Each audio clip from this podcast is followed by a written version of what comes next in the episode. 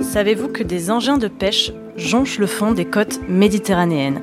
Des filets, bien sûr, mais aussi des palangres ou encore des casiers, perdus accidentellement ou abandonnés volontairement. Un vrai cimetière, au sens propre comme au figuré, puisque tous ces objets continuent de piéger poissons et autres crustacés. Outre cette pêche continue et finalement inutile, leurs composés plastiques et chimiques se distillent dans la mer. Alors quelle solution pour lutter contre cette pollution qui représente 10% du plastique des océans au niveau mondial? C'est justement l'objet de cet épisode des Blue Panda Talks, les podcasts du WWF France pour parler de la biodiversité méditerranéenne.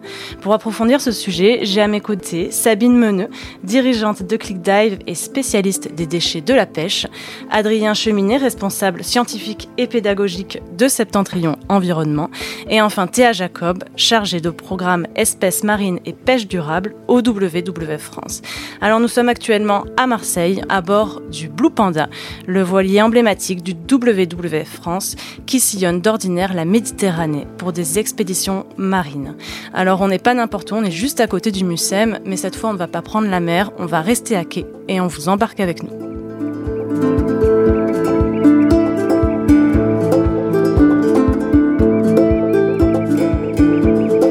Eh bien, bonjour à tous et merci d'avoir répondu présent pour parler de ce vaste sujet des engins de pêche fantômes.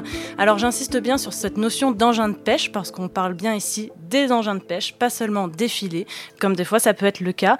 D'ailleurs, euh, ces engins de pêche qui sont au fond de la mer, c'est plutôt des engins qui ont été perdus accidentellement ou abandonnés volontairement, Théa alors, en grande majorité, c'est quand même des engins qui sont perdus accidentellement. Ils peuvent être perdus pour diverses raisons. Ils peuvent s'accrocher au fond. On a beaucoup de fonds rocheux, de fonds accidentés en Méditerranée.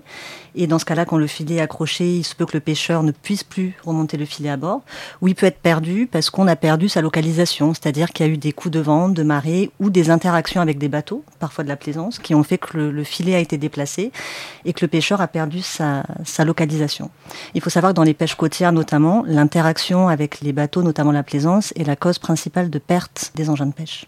En tout cas, le fait est que quand ils sont au fond de l'eau, ils ont un impact. Et l'un des impacts en particulier, c'est qu'ils continuent en fait à pêcher et à coincer des espèces. Sabine tout à fait. Il y a des études qui sont faites ici en Méditerranée par des scientifiques qui montrent bien que les filets peuvent continuer de pêcher pendant au moins trois ans. Et c'est juste des estimations qui peuvent encore évoluer. Donc c'est ce qu'on appelle la pêche fantôme. Il va y avoir vraiment des prises accidentelles. Et pour rebondir sur la perte, ça va être aussi une perte pour le pêcheur puisqu'il va perdre son filet, mais il va aussi perdre des ressources. Donc pour lui, il faut bien comprendre que c'est un double impact. Donc c'est pour ça que c'est vraiment euh, accidentellement le plus souvent qu'ils perdent leur filet. Adrien Cheminet, vous qui avez l'habitude de plonger, est-ce que euh, vous tombez souvent, ou en tout cas, est-ce que vous avez euh, l'habitude de tomber sur des engins de pêche avec justement des animaux coincés dedans? Oui, effectivement, ça arrive euh, assez souvent qu'on puisse observer ceci. Et à titre d'exemple, je me souviens d'une plongée, on était avec les, gardes d'une réserve naturelle où on est tombé sur un filet qui avait été perdu, accroché sur des rochers et qui contenait des langoustes qui étaient malheureusement capturées et piégées. Et le problème, ça vient plus du fait qu'un engin de pêche coince beaucoup d'animaux, ou c'est par la multiplication en fait des engins de pêche et donc la multiplication des animaux qui sont coincés dedans. Chaque engin de pêche va avoir un impact euh, différent en fonction de comment il a été euh, réalisé et quel est son usage initial. Un engin de pêche, de toute façon, quand on parle des filets par exemple, il est fabriqué pour cibler une espèce ou un groupe d'espèces. Donc ce que disait Sabine, en fait, une fois qu'il est perdu, il va forcément continuer à pêcher puisque c'est pour ça qu'il a été fabriqué. Le problème quand il est au fond, si on continue à parler des filets, c'est qu'il va capturer des espèces qu'on appelle halieutiques, des espèces d'intérêt commercial. Donc on a une perte évidemment pour la communauté de pêcheurs. Et on estime aujourd'hui que 90% des espèces qui sont capturées par les engins de pêche fantômes sont des espèces qui ont un intérêt commercial. Donc on a une perte économique considérable. Et en plus de cela, on a bien sûr des espèces qu'on appelle vulnérables, qui vont aussi être capturées par, euh, par ces filets ou ces lignes qui sont perdues. Donc là, on parle des tortues marines, des petits cétacés, des raies, des requins et même des oiseaux marins. Et en plus de continuer à pêcher, au final, euh, puisqu'ils se retrouvent au fond de l'eau, tous ces engins, ils polluent aussi et participent à la pollution en microplastique. C'est une pollution d'ailleurs, cette pollution plastique, dont on a conscience depuis bien longtemps, comme le montre cet extrait d'archives de l'INA qu'on va écouter. On l'écoute justement et on en parle juste après. C'est dans les années 70 que l'on a commencé à prendre conscience que la mer était devenue une poubelle.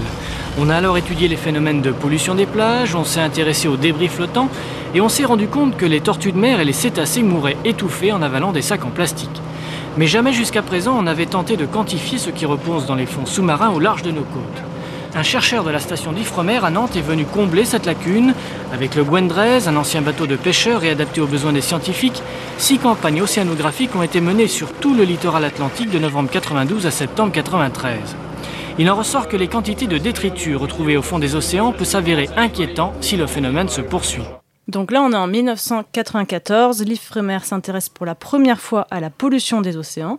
Donc on entend dans le reportage des déchets plastiques, des pneus, des bouteilles en verre, en tout cas donc plein de choses qui sont retrouvées au fond des océans. Le reportage ne dit pas s'il euh, y a des engins de pêche euh, au fond de l'eau à cette époque. Est-ce que, Adrien Cheminet, on peut imaginer que déjà c'était le cas à l'époque?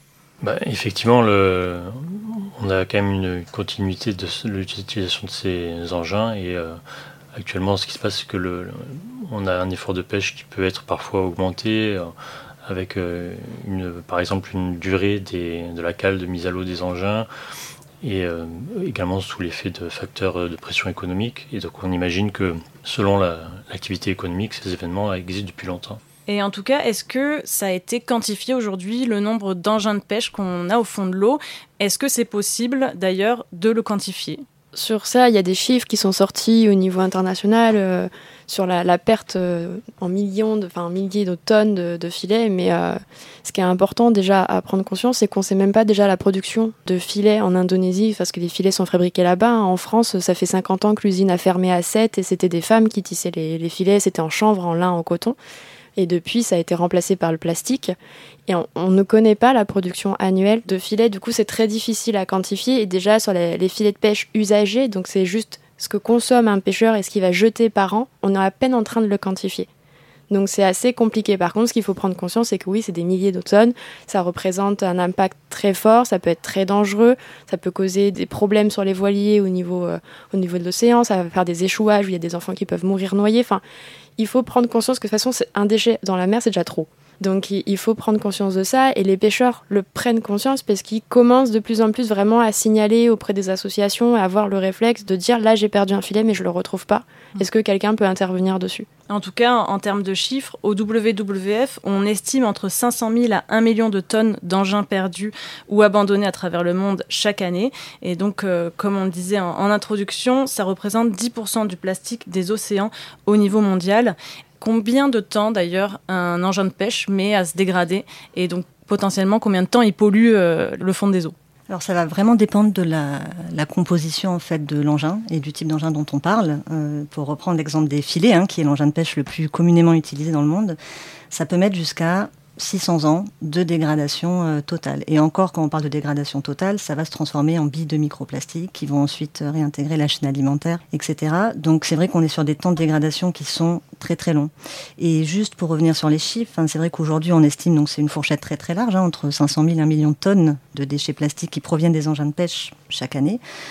Au niveau de la pollution plastique, on estime qu'on a aujourd'hui 11 millions de tonnes de plastique environ qui intègrent les océans à l'échelle mondiale annuellement. Et donc, comme vous l'avez dit, on a 10% de cette pollution plastique qui provient de l'industrie de la pêche et donc de ces engins de pêche fantômes et on n'arrive pas à quantifier exactement le nombre d'engins, soit en tonnes, soit en nombre d'engins qui aujourd'hui euh, finit en mer. Par contre, ce dont on arrive à prendre conscience et où on a une vision de... On n'a pas encore une vision exhaustive de l'étendue de l'impact de cette pêche fantôme, mais on a quelques chiffres. Et par exemple, sur les espèces, on parlait des espèces vulnérables tout à l'heure, on sait qu'aujourd'hui, quand on parle de déchets plastiques, toutes les populations de tortues marines, donc on a sept espèces aujourd'hui, sont impactées par la pollution plastique. 66% des populations de mammifères marins, des espèces de mammifères marins sont également impactées, et plus de la moitié des espèces d'oiseaux marins. Donc on est sur un impact qui est extrêmement conséquent, extrêmement important, et parmi cette pollution marine, les engins fantômes font partie des débris les plus impactants et les plus mortels pour ces espèces vulnérables.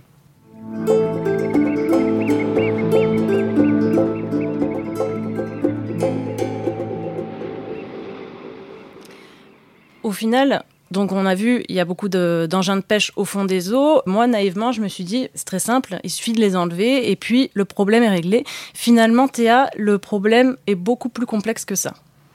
Oui, le problème est plus complexe pour plusieurs raisons. Un, c'est vrai quand on a un engin au fond de l'eau, on peut penser que la solution la plus simple, c'est de l'enlever. Déjà, il faut le localiser, il faut avoir connaissance que cet engin est à cet endroit au fond de l'eau.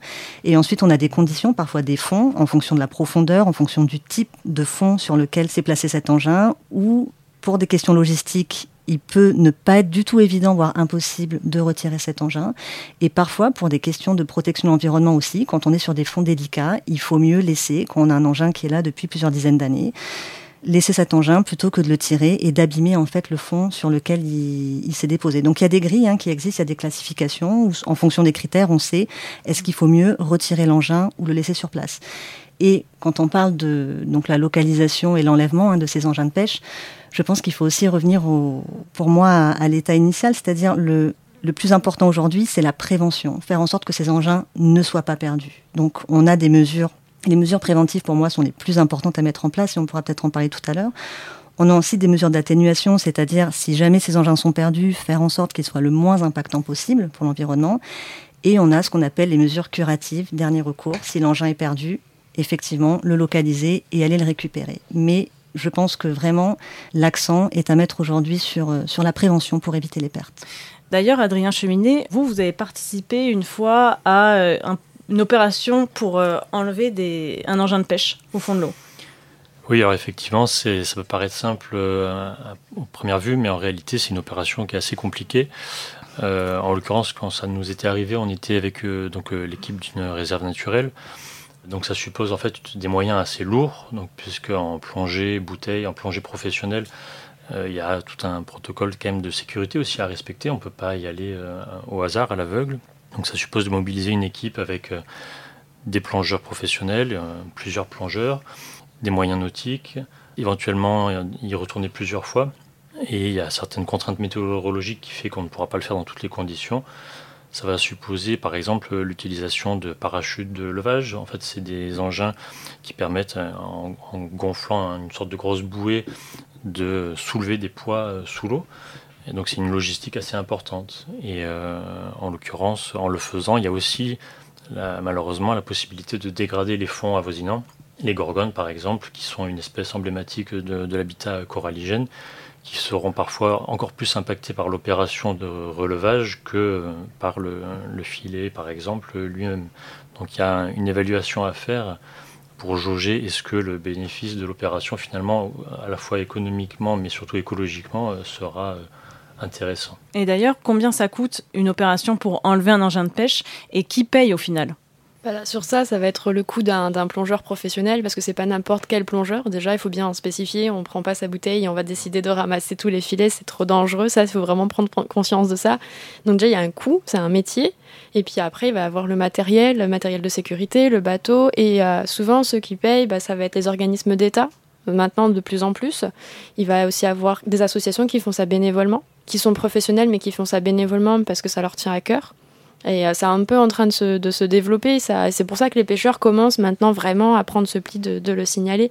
Là, on parle là exclusivement des filets qui sont mis dans des épaves qui sont rochers. Après, il y a d'autres engins de pêche. Si je prends le cas des, des pots à poulpe, des pots à poulpe, c'est un tube en PVC avec du ciment. Ça, au début, le pot, il va rester au fond. Il va, le poulpe va faire sa vie, donc super, ça fait un super habitat au début. Mais après, quand le ciment va se détériorer, il va remonter mais en semi-surface. Et là, pour le, collecter, c'est très compliqué. Et si je prends le cas de la Mauritanie pour y avoir travaillé, c'est 8 millions de pots à poulpe qui sont perdus chaque année là-bas. Et c'est juste le cas de la, de la Mauritanie. En fait, la diversité des engins de pêche va aussi diversifier les moyens de collecte. Et donc tout ça, ça va coûter très cher à chaque fois de se dire euh, je ramasse euh, tel, tel engin, combien ça va nous coûter. Sur Agde, ils récupèrent beaucoup aussi de peau à poulpe ou de palangre, donc c'est des fils qui font 15 km en polyamide avec des hameçons tous les 15 cm, et ça, ça s'enroule sur les récifs artificiels. Et ça leur coûte très cher d'aller retirer à chaque fois. En tout cas, ce qui est sûr, ce qu'on peut dire, c'est que euh, le mieux, c'est d'agir au plus vite avant que l'engin de pêche reste au fond et au final fasse le plus d'impact tout à fait. Et en fait, encore une fois, le plus important, c'est d'éviter la perte de l'engin. Et une fois qu'il est perdu, travailler donc avec les, pêcheurs, hein, notamment en premier lieu, pour euh, vraiment qu'il y ait une, signalisation qui soit faite le plus tôt possible et donc un enlèvement quand c'est possible qui soit fait avant que le filet ne s'installe de façon un peu plus pérenne sur des fonds qui, comme le disait euh, Adrien tout à l'heure, peuvent être parfois très sensibles et où ensuite il sera très compliqué de venir euh, enlever ce filet. Et puis pour compléter, il y a, je pense qu'il y a aussi un gros travail à faire sur la plaisance. Quand on voit que l'été, des gens arrivent, louent des bateaux et en fait ne font pas du tout attention aux signaux des pêcheurs, et c'est là où il y a le plus grand taux de perte en fait de filets en Méditerranée, surtout ici sur nos côtes. Il y a un gros travail de sensibilisation à faire de ce côté-là, et on pourrait déjà en fait prévenir la, la perte des engins de pêche.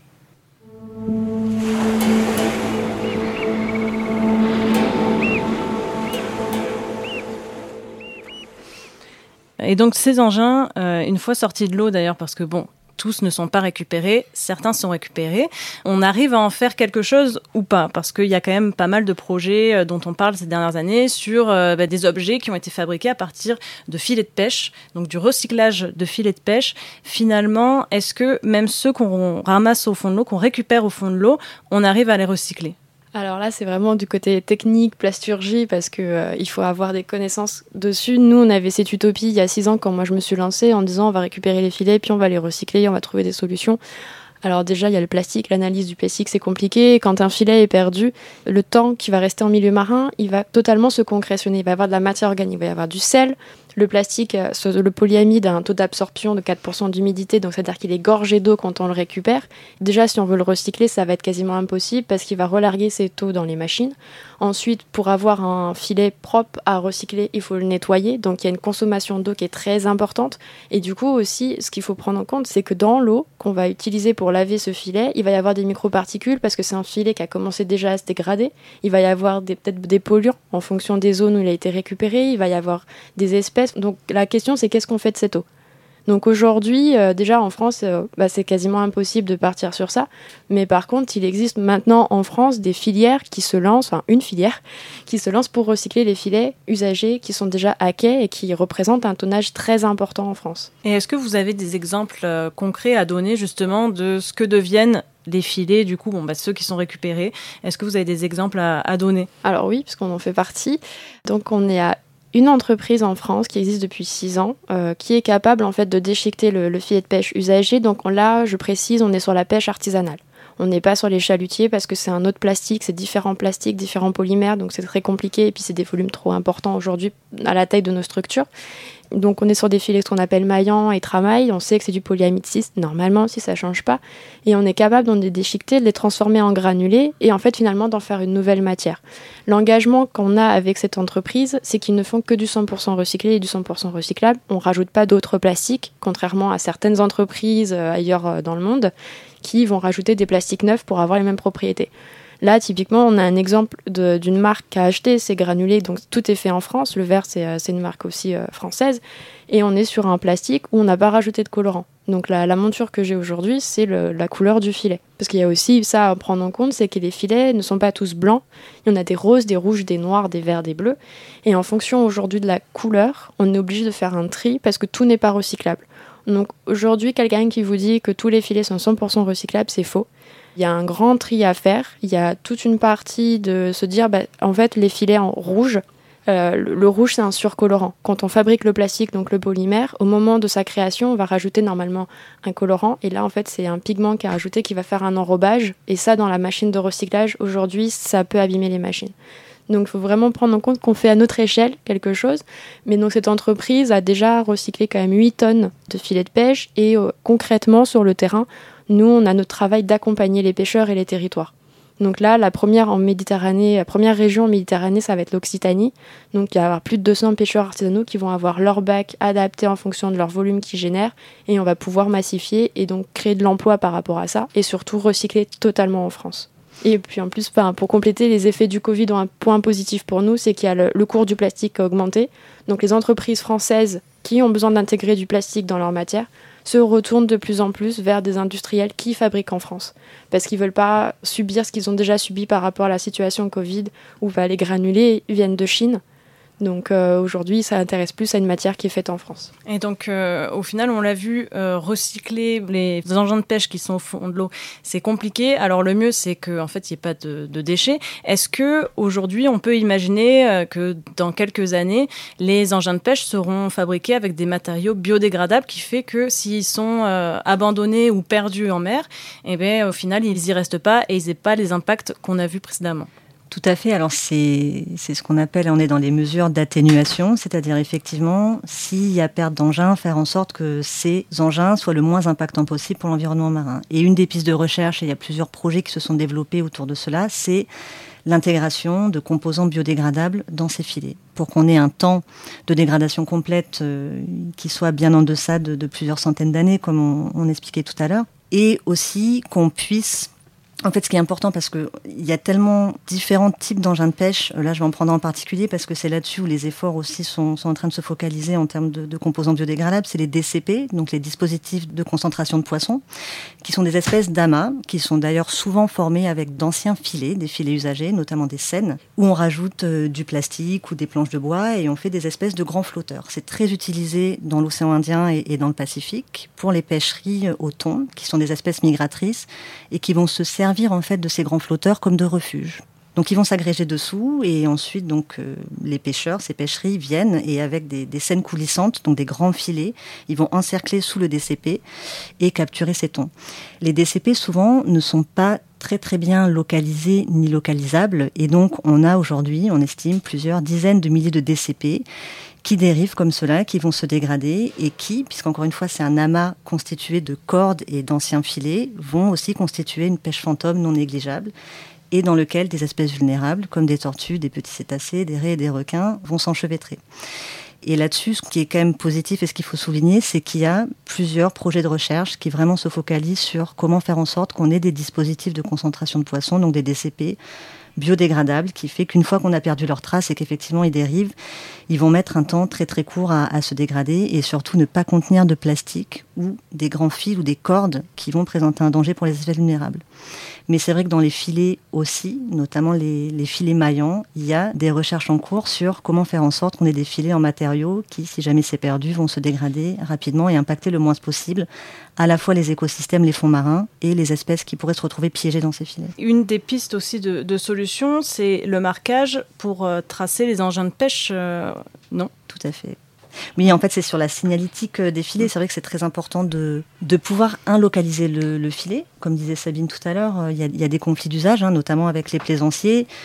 Parfois, même quand les filets sont bien localisés, il y a des conflits d'usage parce qu'on a beaucoup de monde sur une même zone et donc les filets sont coupés ou parfois les plaisanciers ne font pas très attention à cette signalétique. Mais parfois, la signalétique n'est pas si visible que ça. Et c'est vrai que là, il faut travailler à l'échelle de la façade euh, méditerranéenne, notamment française, sur faire en sorte que cette signalétique soit le plus visible possible sensibiliser aussi les, plaisanciers et tous les, acteurs en fait hein, qui utilisent aujourd'hui euh, les côtes méditerranéennes à faire attention à cette signalétique. Et ça permet aussi donc quand un engin est perdu de pouvoir remonter au propriétaire et en fait de pouvoir aller récupérer ce filet encore une fois, quand cela est possible. Il y a aussi des travaux qui sont en train de démarrer sur des toutes petites balises qu'on pourrait incorporer au filet, qui permettraient un traçage euh, GPS en fait, et qui permettrait aux pêcheurs, donc on l'a dit, hein, quand la localisation est, perdue, quand il n'arrive plus à localiser son engin, de le retrouver grâce à un, signal GPS. Mais c'est encore en phase test, mais on a, il y a quand même de, de bons espoirs pour que ça aboutisse. Je voudrais rebondir un peu sur la partie biodégradable. Effectivement, il y a un énorme projet euh, européen sur euh, faire un filet de pêche biodégradable. Alors, euh, la notion de biodégradable, ils ont encore le droit de mettre 20% de plastique dedans. Donc, il y a des soucis sur la dégradabilité, sur combien de temps finalement ça va se dégrader, mais aussi quel va être finalement l'impact. Parce que si ça se dégrade vite et qu'il y a encore du plastique dedans, qu'est-ce que ça va faire? Aujourd'hui, ils n'arrivent pas encore vraiment à répondre à cette question. Et il y a aussi un autre facteur, c'est qu'il faut prendre en compte que c'est des pêcheurs derrière qui gagnent très peu leur vie, que le filet de pêche en plastique euh, coûte peu cher aujourd'hui parce que maintenant il est quasiment usage unique. Donc il faut prendre en compte en fait tellement d'indicateurs que on pourra avoir le meilleur filet de pêche qui va vraiment se dégrader, qui va pas faire d'impact s'il est perdu, mais derrière si on prend pas en compte l'humain qui lui a besoin de ça et forcément les questions que moi j'ai de la part des pêcheurs c'est mais est-ce que ça va pêcher autant que mon filet. Est-ce que ça va durer autant? Est-ce que euh, finalement en termes de coût, je vais m'y retrouver? C'est vraiment toutes ces questions aujourd'hui qu'il faut valider aussi avec les pêcheurs et c'est important de les intégrer dans chaque projet parce que c'est les premiers à être impactés par tout ça. Par contre, nous, ce qu'on fait avec Leak Dive, c'est de les accompagner sur le choix du filet justement déjà de réduire les filets rouges, dire enfin c'est bon, faut arrêter d'acheter des filets de pêche rouge, ça ne sert plus à rien, ça pêche pas autant, et surtout de les, de les pousser à acheter des filets de meilleure qualité avec un plastique où on est sûr que c'est du 100% polyamide 6 pour augmenter nous notre taux de recyclage. Parce que si on sait qu'on peut recycler ça, on va pouvoir vraiment mettre une filière. Et la question de la biodégradabilité, c'est nous, en tant que recycleurs, avec notre partenaire, c'est est-ce qu'on pourra recycler ces filets et dans quelles conditions? C'est toujours ces, questions d'économie circulaire, c'est on crée quelque chose, comment ça va être conçu, avec quels matériaux, parce que si on fait ça avec euh, du riz, mais comment le riz va être, euh, développé, si on fait ça avec telle, telle espèce végétale, quand on fait une filière d'économie circulaire, il faut prendre vraiment de A à Z et sur comment on va pouvoir le recycler et le remettre après dans un autre process. Et aujourd'hui, ça c'est compliqué dans les projets biodégradables puisqu'il y a encore du plastique dans, enfin les sacs plastiques euh, biodégradables, il y a encore, enfin j'ai dit sacs plastiques parce qu'il y a encore du plastique dedans et mes pêcheurs remontent des matériaux biodégradables dans leurs filets. Et on en rigole parce que quand on, nous on trie les filets dans, dans le hangar, on trouve du matériel biodégradable. Aujourd'hui, c'est très compliqué, mais déjà, si on savait que tous les filets étaient en polyamide 6, on pourrait dire on recycle tout. Déjà ça, si on arrive, ça serait pour nous une grande étape. Théa, vous parliez de, travail de, sensibilisation des professionnels de la pêche. Il faut aussi, bien sûr, que euh, ces professionnels de la pêche jouent le jeu, entre guillemets, dans le sens où euh, s'ils perdent un engin de pêche, le signaler et pas attendre au final. Oui, tout à fait. Et c'est vrai que de toute façon, enfin, pour le pêcheur, l'engin de pêche étant son outil de travail, c'est évidemment à chaque fois qu'il y a une, perte de localisation ou un accrochage dans un fond, euh, un fond accidenté, une perte économique importante. Donc eux-mêmes ont tout intérêt à, signaler ces engins et à faire en sorte qu'on puisse les remonter. Après, il y a des contraintes de temps. Il faut savoir, enfin, la, perte d'engins. Donc, moi j'ai dit, je pense que l'axe prioritaire c'est la prévention, mais même dans les pêcheries les mieux gérées au monde, la perte d'engins de pêche, ça arrive. Il y a des conditions météo, il y a des accidents, il y a des erreurs humaines, il y a des conditions techniques particulières. Et c'est vrai qu'on travaille, donc plusieurs bureaux VVF euh, dans différentes parties du monde, à vraiment cette sensibilisation avec les communautés de pêcheurs, notamment les pêcheurs côtiers, à signaler systématiquement la perte des engins via des process les plus simples possibles, parce que l'idée, enfin les pêcheurs sont déjà très occupé en mer, à la fois par l'activité de pêche et toute l'activité de revente, etc., qu'il y a derrière, il ne faut pas que ça rajoute une couche de complexité. Donc il faut simplifier les process, il faut des processus automatiques de signalement de ces engins perdus et il faut mettre en place les mécanismes de récupération derrière. On peut former les professionnels à la récupération d'engins. C'est très compliqué parce qu'il faut s'assurer que les questions de sécurité permettent aussi la récupération de ces engins, mais il faut vraiment des, des organismes, ça peut être des associations, ça peut être des organismes publics qui vraiment derrière puissent assurer quand c'est possible une récupération des engins signalés.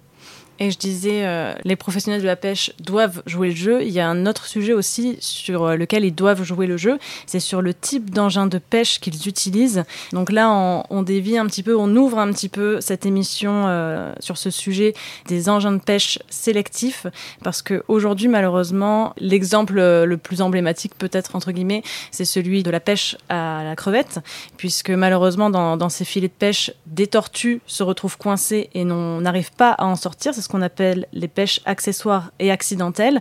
Et donc, euh, il faudrait que les euh, professionnels de la pêche aussi choisissent des filets de pêche sélectifs. Et c'est notamment une, motion euh, que le, WWF a déposée au Congrès mondial de la nature sur ce sujet-là. Tout à fait. Alors c'est vrai que là, on ouvre sur la question beaucoup plus globale hein, des prises, accidentelles ou prises accessoires, qui sont des espèces non ciblées qui vont être prises dans, des engins de pêche.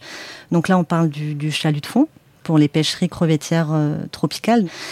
Et on a un problème dans ces pêcheries crevettières tropicales. L'habitat des crevettes, en fait, se chevauche de façon très très étroite avec l'habitat des tortues marines.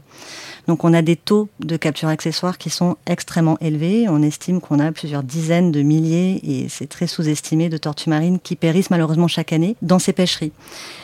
Et pourtant, il existe un moyen qui a été testé et qui a été prouvé qui s'appelle le TED, Turtle Excluder Device, donc en français c'est dispositif d'exclusion de tortue, qui est une, grille qu'on va mettre au fond du chalut, on appelle ça le cul du chalut, et qui va permettre pour toutes les espèces qui sont plus importantes que l'espacement de cette grille, donc on a les tortues, mais on a aussi des raies, des requins, de s'échapper du chalut. C'est-à-dire qu'une fois qu'elle va taper la grille, elle va s'échapper, alors que les crevettes, qui est l'espèce ciblée, va évidemment rester dans le chalut. Et donc le pêcheur pourra continuer à cibler cette espèce.